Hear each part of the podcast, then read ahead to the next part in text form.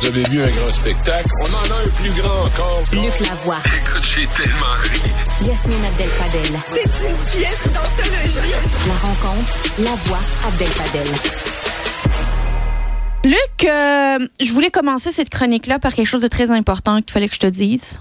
Je m'excuse.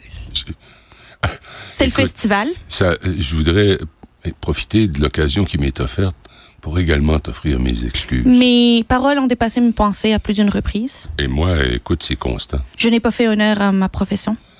Moi, je suis une honte à ma profession à cause du fait que je dois m'excuser aujourd'hui à ma...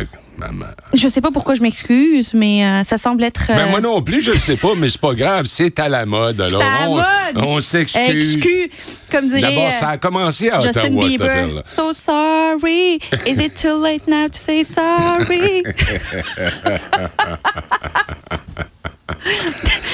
Ça devrait être l'hymne caquiste. Ah,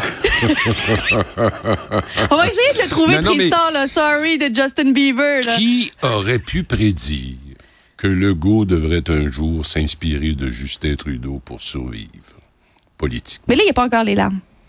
Non, mais il s'excuse partout, là. Moi, je vais te dire. Mais une- pas François Legault. Mais t'es- ça, c'est pas. Non, justement, c'est ça le problème. C'est ça le problème. Parce que là, aujourd'hui, on se lève puis on apprend que le directeur des relations avec les médias, ce qu'on appelait autrefois l'attaché de presse, Manuel Dionne, un gars qui a beaucoup de talent et, et- et d'expérience. Euh, Quelqu'un de respecté, là. Et de très respecté, oui, par le milieu. Donc, Manuel Dionne euh, a envoyé, pas envoyé, c'est un, un- un Twitter, n'est-ce pas? C'est un tweet. C'est un tweet, un ex. Un ex. Alors qui, euh, qui euh, l'attaquait directement, j'aurais dû garder Ah, il était fâché contre Vincent Marissal, puis il a dit oui, qu'il tournait Vincent les coins ronds lorsqu'il était journaliste, là, puis que c'était connu qu'il était comme pas très rigoureux, pas très professionnel. Alors Marissal, lui là, là, il est devenu comme une comme une cible, tu sais, parce que Marissal, ça c'est le gars qui, en arrivant ou en sortant de l'Assemblée nationale, je me souviens plus la semaine dernière, a dit à François Legault bonjour François.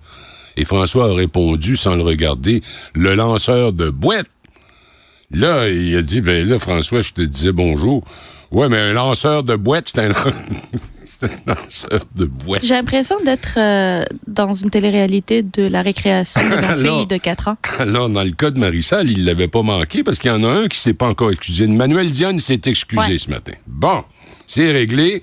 Là, dans le cas de Marissal, t'as Manuel Diane qui s'est excusé, mais Evan Sauvé, Ouais. qui a le titre d'attaché de presse. Ouais, lui, il est attaché de presse. Bon, lui, là, Evan Sauvé, il a dit on n'a pas de leçon à prendre de quelqu'un qui a entrepris sa carrière politique sur la base d'un mensonge. Il parlait évidemment de Marissal, qui avait démenti avoir eu des contacts avec les libéraux fédéraux pour se présenter sous leur sous leur bannière. Ouais. Ben, il savait pas s'il allait être euh, souverainiste ou Euh, ça, il fédéraliste. était encore, Il aurait euh, dû finir à la CAQ. C'est peut-être là qu'il va finir. Jamais. Il a la même position sur les... Alors, dans le cas d'Evan Sauvé, qui a dit en quelque sorte que l'autre est un menteur, on n'a pas encore d'excuses, mais la journée n'est pas finie. Ah. La journée n'est pas finie. Parce que là, on a commencé avec Manuel Dionne, mais là, on est tombé sur Mme Guilbeault elle-même, Ben oui. la, la, la, la propagandiste officielle du, euh, du gouvernement. Alors, tu te souviens de ces images à la télé quand elle s'approchait de la salle où elle devait s'adresser aux journalistes? Ben, c'était pas pour ça. C'est, elle s'est excusée parce que pendant son point de presse, oui, c'est ça. a dit hey, c'est pas comme euh, non, mais Pascal. Bérubé qui. Regarde, je vais, je vais te la citer. Ça vient de sortir, là, ça fait une demi-heure, trois quarts d'heure. Jeudi dernier, j'aurais dû être plus précise et simplement rappeler que la commissaire à l'éthique et la déontologie de l'Assemblée nationale mène actuellement une enquête. Tu sais, c'est pas des grosses excuses. Mène actuellement une enquête sur le député de Matane Matapédia en rapport avec l'article 36 du Eh, Code en matière d'utilisation des biens et services de l'État. Mes excuses à Pascal Bérubé. Hey, plus forcé que ça comme excuse, c'est pas des excuses. Ben, ça me rappelle un député, là, ça fait longtemps, il y en a qui s'en rappellent peut-être, Roch Lassalle, qui était l'unique député conservateur là, dans le début des années 80, euh, l'unique au Québec. Roch avait, je me souviens plus, il avait, il avait attaqué quelqu'un ou quelque chose. Puis on lui avait dit, euh, parce que c'est comme ça à Ottawa, retirez vos paroles.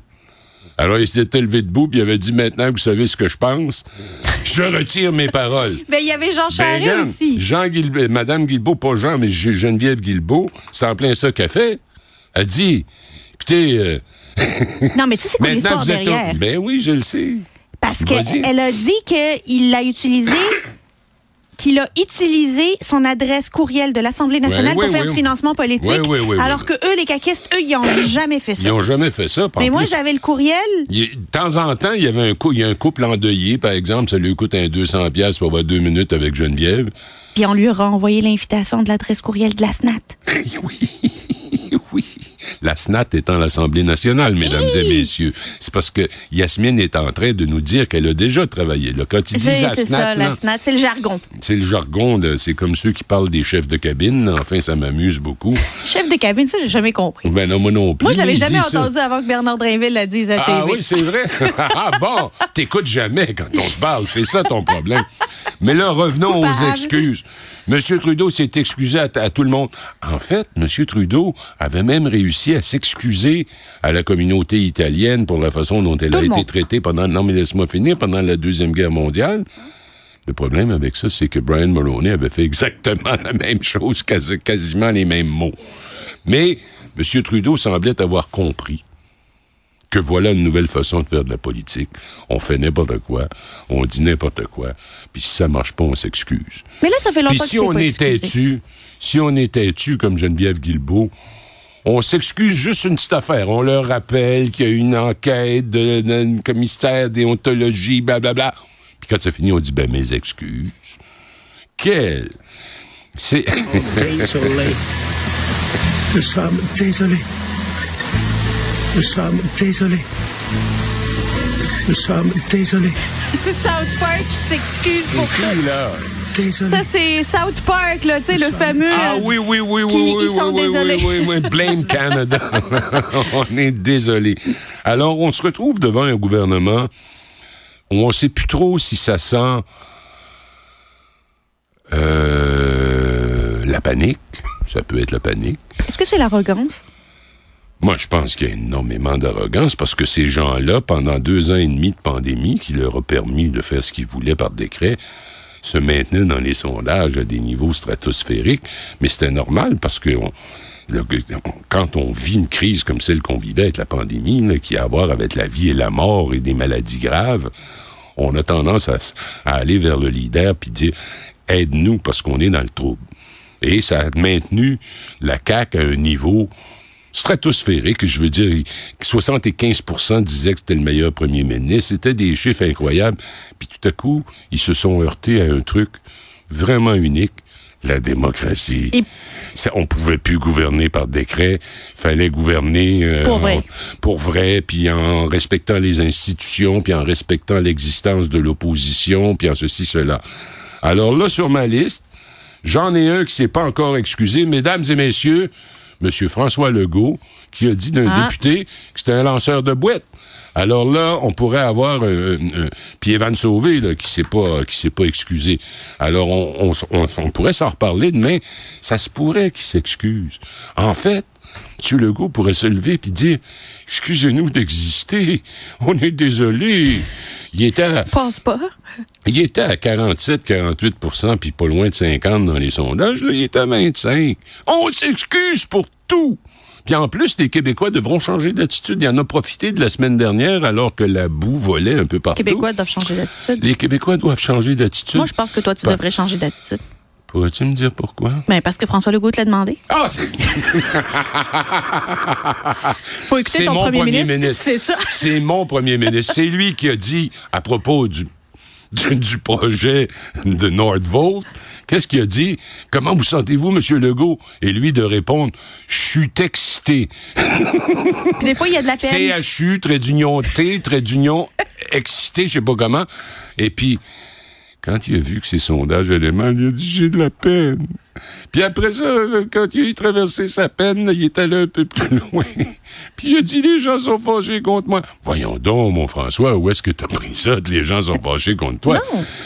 Parce que si tu continues, ils vont finir par l'être. Ça commence, ça commence à Faut qu'on change d'attitude. Moi, je recommande à tous nos auditeurs, nos auditrices, de changer d'attitude. Mais moi, je pense que les excuses qu'on a eues Imagine-toi, il y a aujourd'hui. des capotés qui veulent avoir un BAP. On a une loi au Québec sur la, la protection de l'environnement. Je pourrais mais- avoir toutes sortes de, de, de, de- de réserves à propos de la loi en question, mais elle est là, la loi. Alors, on n'a pas tenté l'affaire de Nordvaux. Non seulement on paye l'usine au complet pour une entreprise qui n'a pas encore fait une scène, qui perd des milliards par année. On leur garoche des milliards de dollars. Ils ont dit, fais-toi-en pas, l'environnement, on va s'organiser avec ça. Alors, tu as quelques environnementalistes qui, ça le dit, là, en soi, des environnementalistes. Il y en a quelques-uns qui ont dit on veut un BAP. Il faut que les Québécois changent de- de- d'attitude. Parce que moi, je suis excité. Je suis excité. C-H-U, trait d'union, T, trait d'union, excité. Je suis excité.